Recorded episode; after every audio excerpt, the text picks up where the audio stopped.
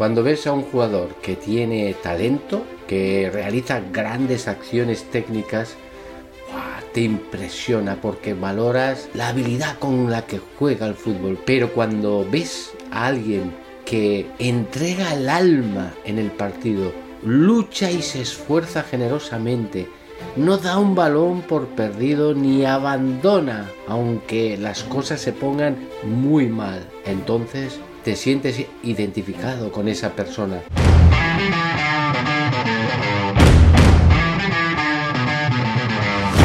Luchar está a tu alcance, depende de ti.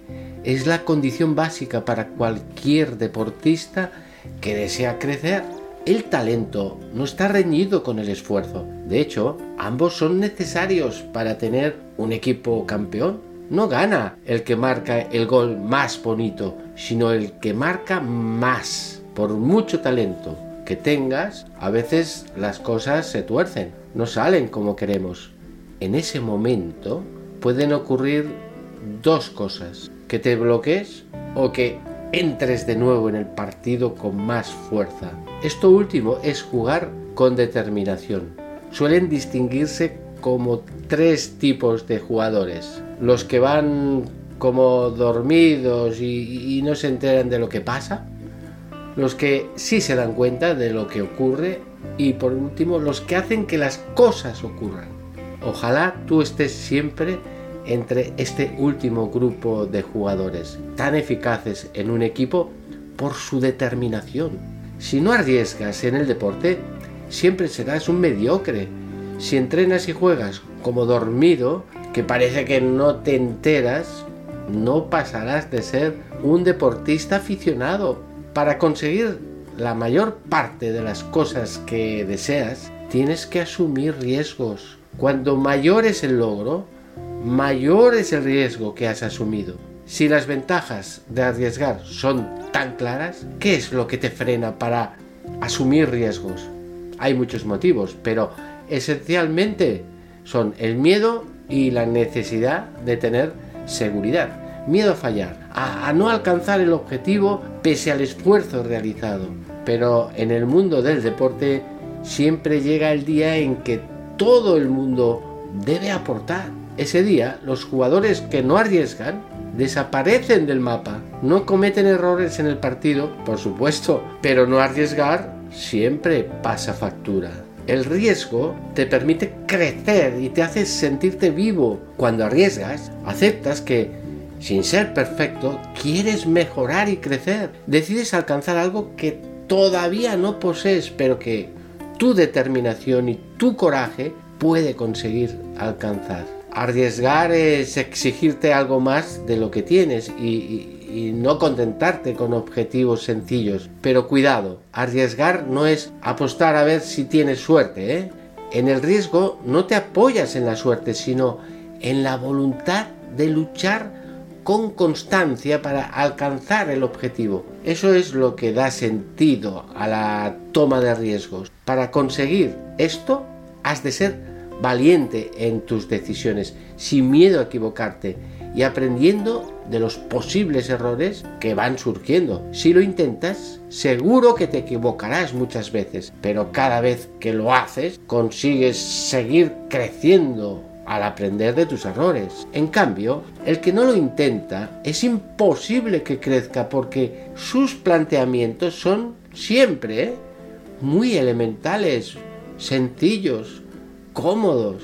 Plantéate la competición como una forma más de aprendizaje, donde encontrarás derrotas que te ayudarán a rectificar el rumbo y así obtendrás más adelante victorias, sin miedo a fallar, sin miedo a perder, sin miedo a nada ni a nadie. Si disfrazas tu miedo de pesimismo para evitar el peligro o el riesgo, eres un cobarde disfrazado que aprovechas cualquier excusa para abandonar la pelea. El miedo no es más que una emoción que funciona como una alarma en tu cuerpo.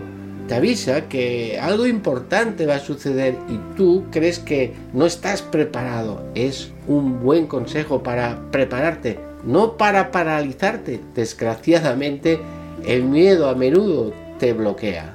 Los grandes obstáculos son los que te permiten emplearte al máximo, arriesgando. Pero ¿qué ocurre si no, si no intentas nada? Los jugadores fallan el 100% de los tiros que no intentan. La gente admira a Michael Jordan porque en 128 partidos consiguió puntos en el último momento y por esta canasta el equipo ganó. Pero no saben que falló el mismo número de partidos y el equipo perdió. Lo admiran porque siempre lanzó el balón y recuerdan las veces que acertó, no las que falló. Tres cosas son necesarias para ser valiente y afrontar con empeño los retos. Fe.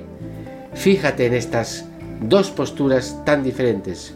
Si crees que algo te va a salir mal, tienes miedo. Si crees que te va a salir bien, tienes confianza. Optimismo. Pensar siempre en positivo es una norma básica para rendir al máximo. Piensa que lo peor que te puede pasar no es tan malo. Salga como salga, podrás seguir adelante. Piensa en el lado positivo siempre. Es un trabajo muy interesante que puedes empezar a practicar desde el primer momento y que no me cansaré de insistirte para que lo pongas siempre en práctica. Enfoque en tus puntos fuertes. Como consecuencia de este optimismo, te puede ayudar a pensar en lo que puede ocurrir cuando acierta, no en lo que puede ocurrir si fallas. Siempre hemos defendido que la actitud es una parte esencial para apreciar si puedes llegar a rendir muy alto o no. Desde pequeño, trata de aprender esos valores que te ayudarán a ser mejor dentro y fuera del campo, ¿eh? Que será la base para mejorar tu rendimiento.